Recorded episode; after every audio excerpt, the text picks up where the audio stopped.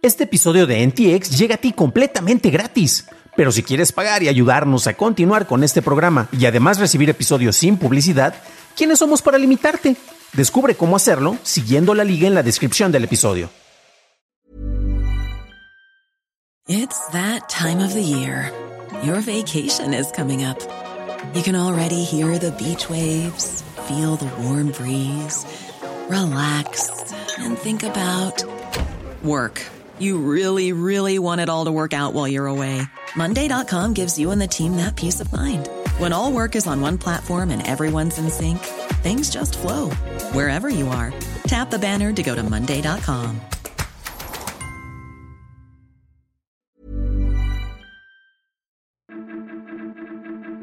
Revela el Centro del Ejército Mexicano para monitorear y manipular redes. WhatsApp le gana a Pegasus y Musk demanda a OpenAI.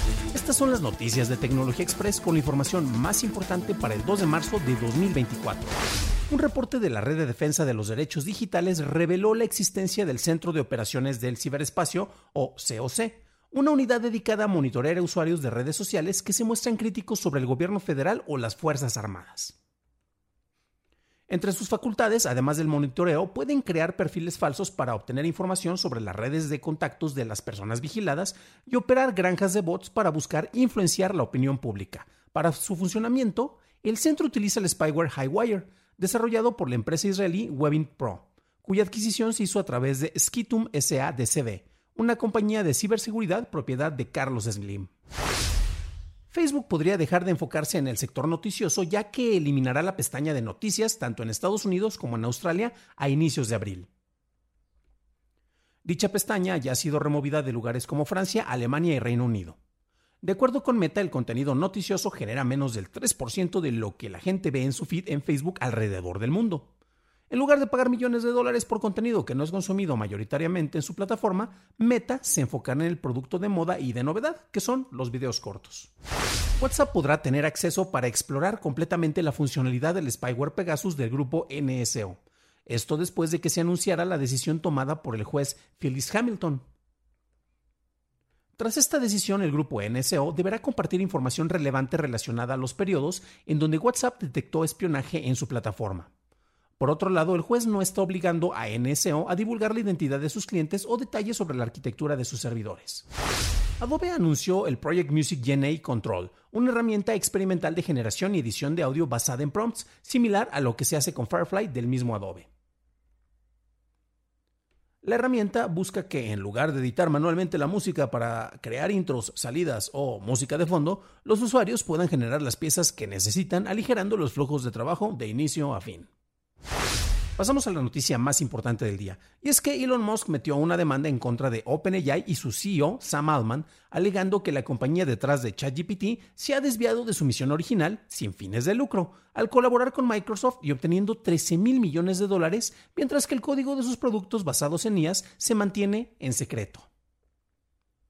La demanda fue ingresada en la Corte Estatal de California este jueves y alega que este acuerdo con Microsoft viola el propósito original de la compañía de la que Musk participó en su fundación, lo que representa una ruptura del contrato. Esas fueron las noticias y ahora pasamos al análisis. Pero antes de hacerlo, recuerda que puedes echarme la mano con unos pesitos en patreon.com diagonal noticias de tecnología. Y apóyame para continuar con este proyecto como ya lo hacen Arturo y Matthew J. Stevens. También puedes suscribirte en YouTube como lo ha hecho Asir Lorena. Bienvenida a bordo, camarada. Elon Musk es una figura polémica y multifacética. Y es que mientras que en su papel en Tesla, por ejemplo, e impulsando a los vehículos eléctricos para que se popularicen, o eh, abaratando los costos de eh, lanzamientos espaciales como lo ha hecho con SpaceX.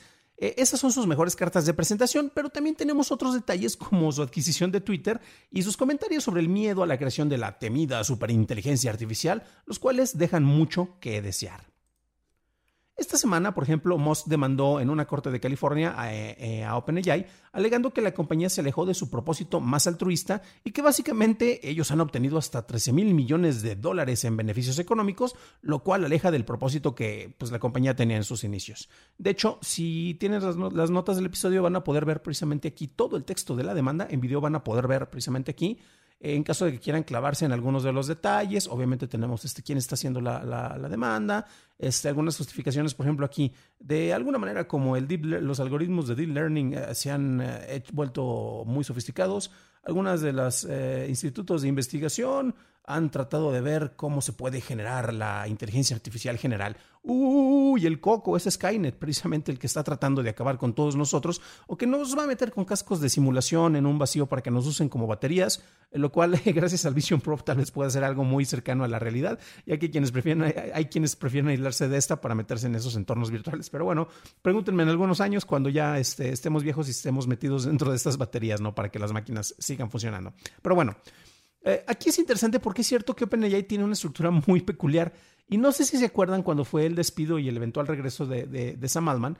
Eso se, debió a que miembros de la mesa directiva, la cual estaba, eh, tenía en su mayoría a personas que buscaban estos propósitos más altruistas y no enfocados en el negocios, decían que eh, em, Sam Altman no era muy transparente y que había tomado algunas decisiones que no iban de acuerdo al propósito de la compañía.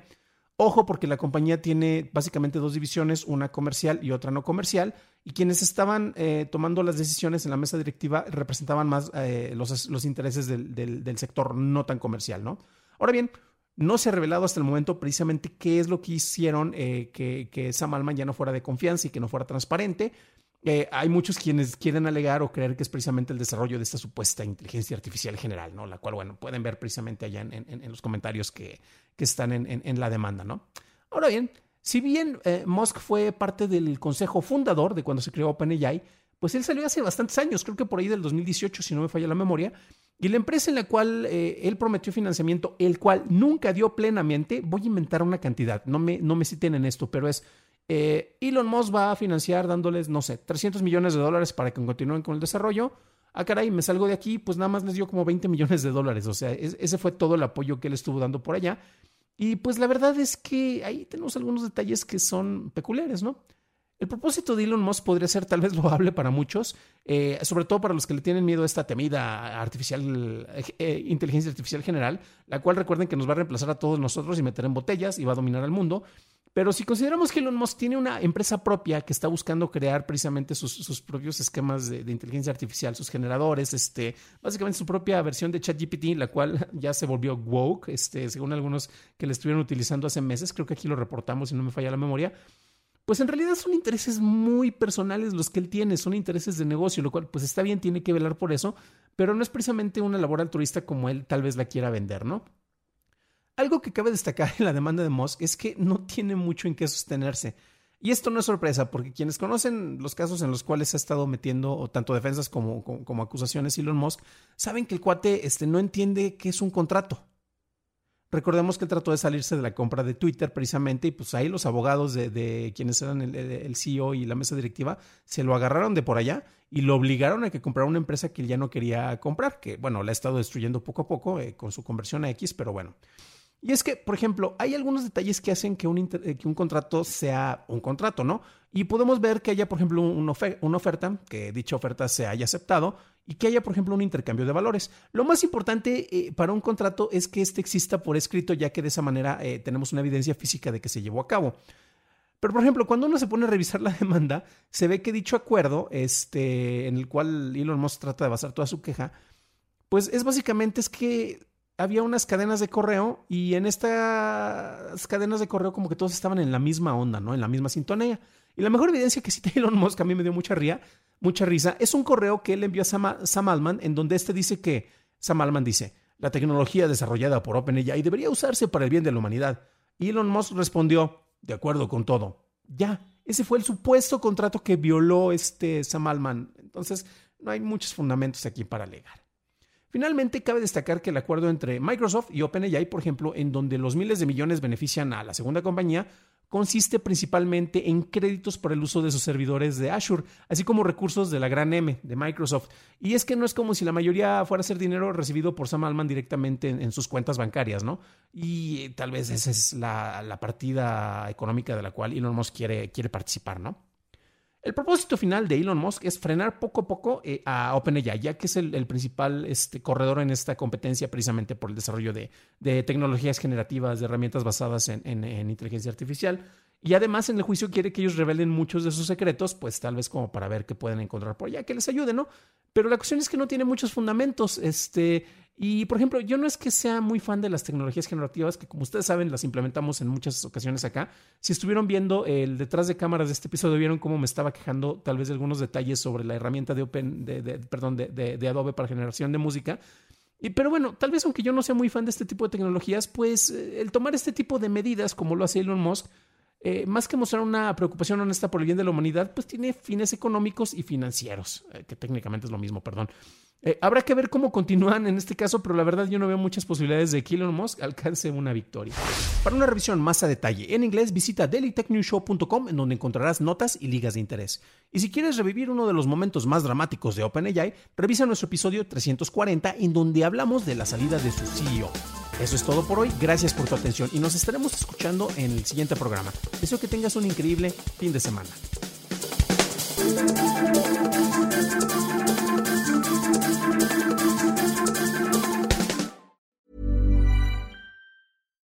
Hi, I'm Daniel, founder of Pretty Litter. Cats and cat owners deserve better than any old-fashioned litter. That's why I teamed up with scientists and veterinarians to create Pretty Litter. Its innovative crystal formula has superior odor control and weighs up to 80% less than clay litter.